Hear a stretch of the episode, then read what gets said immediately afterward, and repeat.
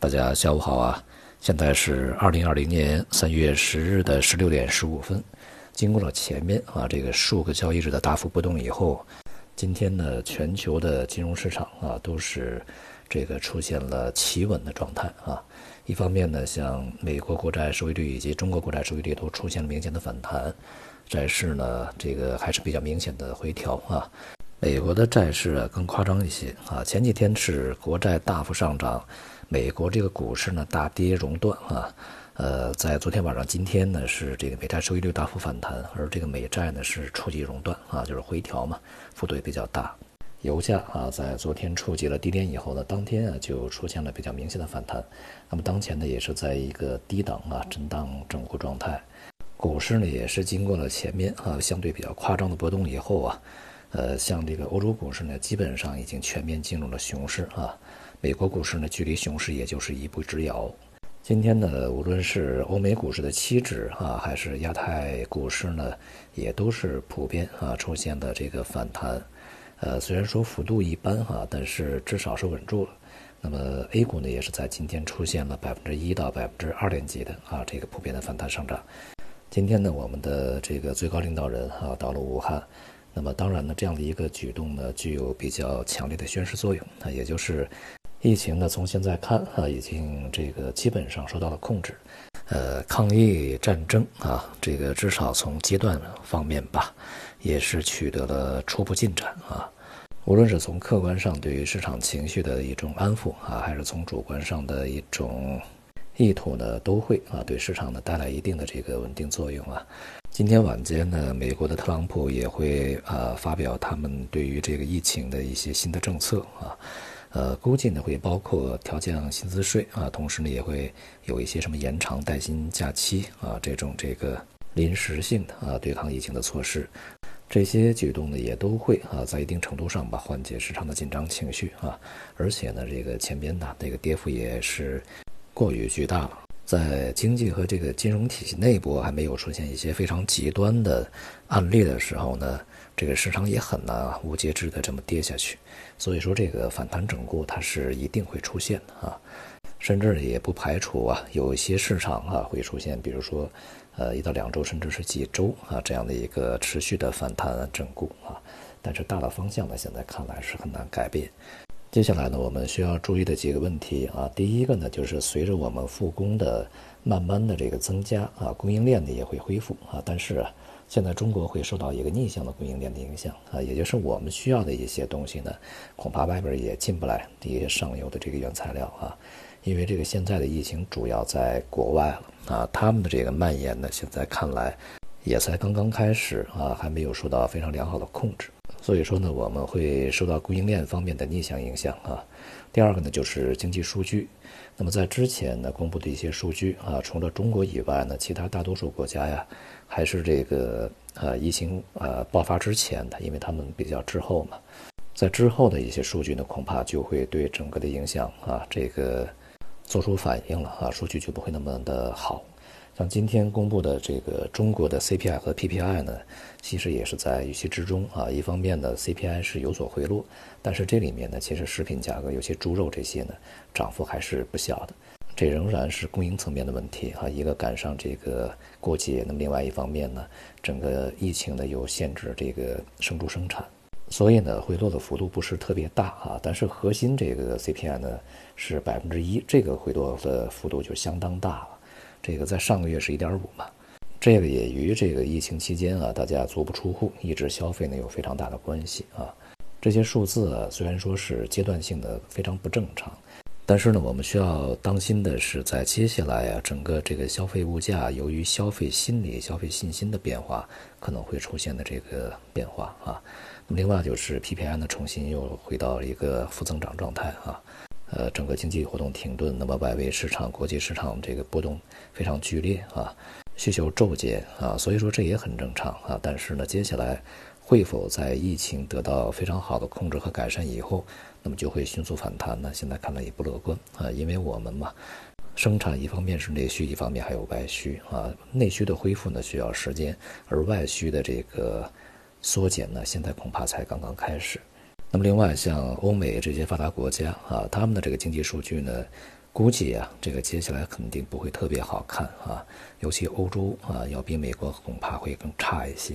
而美国呢，当前市场啊所关注的一个是对经济实际影响究竟有多大，那么另外呢，也要看呢特朗普他们推出的这个应对疫情的啊这种政策呀，是否会满足市场的胃口。如果只是挠挠痒痒，恐怕呢也不会有太大的作用。第三个呢，就是现在啊，整个市场的参与者，尤其是机构投资者啊，都是呼吁啊，这个全球尽快协同，啊，采取一切可能的这个措施呢，来抑制这个疫情，同时呢是提振经济啊。但是接下来呢，恐怕这个无论是各个经济体央行还是政府，都可能会让市场失望。这在我这个昨天的文章里面已经说得很清楚啊，因为现在他们没有工具，想去做什么的话，也都没有什么可做的啊。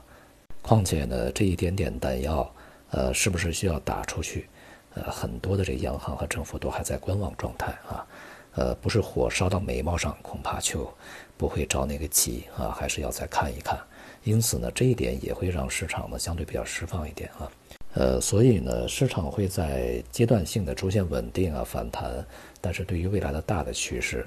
我们把时间拉长点儿看啊。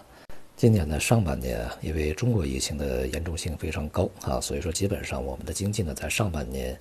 可以说比较确定的会不会有什么太好的这表现了啊。那么随后呢，是疫情向外扩延，呃，也就是现在开始呢，这个国外的疫情开始严重起来，也就是他们的下半年恐怕呀，经济呢也会不太好看。这样一加起来呢，基本上这一年啊，全世界也就差不多了啊，没什么了。所以呢，数据啊会越来越差啊，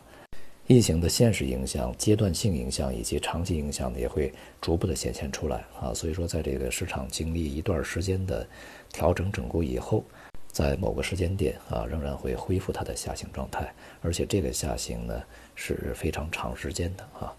在这个过程中，这个 A 股啊啊想要独树一帜，呃，宣布独立，呃，基本上这个没有太大的可能性啊。至少呢，在今年吧，这个可能性是相当小的。这也就是我们昨天讲的，无论这个在近一段时间还是未来市场是否有反弹啊，那么它总的趋势是向下的。在接下来的数周时间啊，这个不但要对国内的一些板块，尤其是科技板块，还有一些前期热炒的题材板块啊，它的大幅下跌呢提高警惕，同时呢也要对港股它接下来可能会加速大幅下行呢去提高警惕。当然呢，这些都是在数周的范围内啊，不是说明天、后天。今天这个大宗商品在国际油价啊持稳反弹的带动之下呢，也都是普遍出现反弹，尤其是和这个石油相关的一些能源化工啊表现更加明显一些。不过呢，有一个迹象显而易见啊，就是这种反弹呢相当弱啊，也就是没有那种呃微型的急速反转、大幅拉升、持续走高的这么一个力量存在啊。所以说，在接下来时间里面啊。这个无论是油价呢，还是其他商品，一方面在反弹以后啊，呃，这个价格呢仍然会在低档这个持续的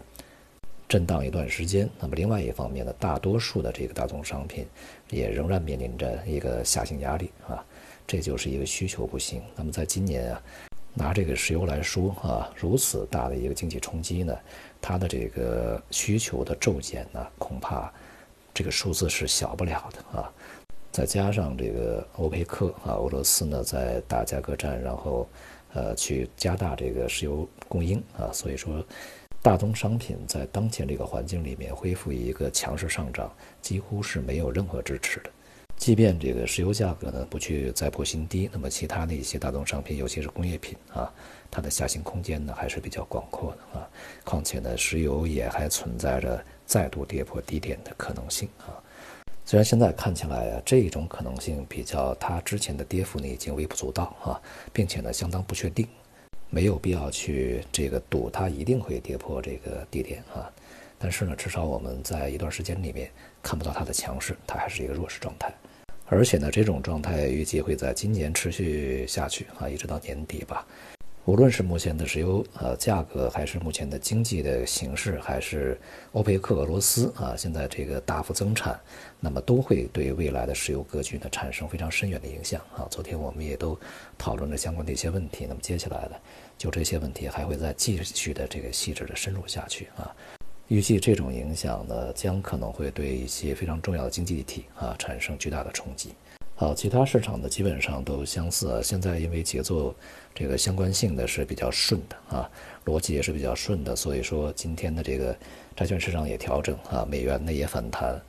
至少在当下一个短期内啊，市场获得了它的喘息机会。那么停下来喘口气看一看啊。剧烈的波动呢，暂时告一段落啊。那么未来呢，恐怕这个市场呢，呃，从长期的角度啊来说呀，它会是伴随着阶段性的这种剧烈波动，逐步呢去进入到一个有序的啊这个波动状态。但是这个有序波动啊，大概率是有序的下行啊，而且从风险市场总体的趋势来看呢，这种下行也才刚刚开始而已。好，今天就到这里，谢谢大家。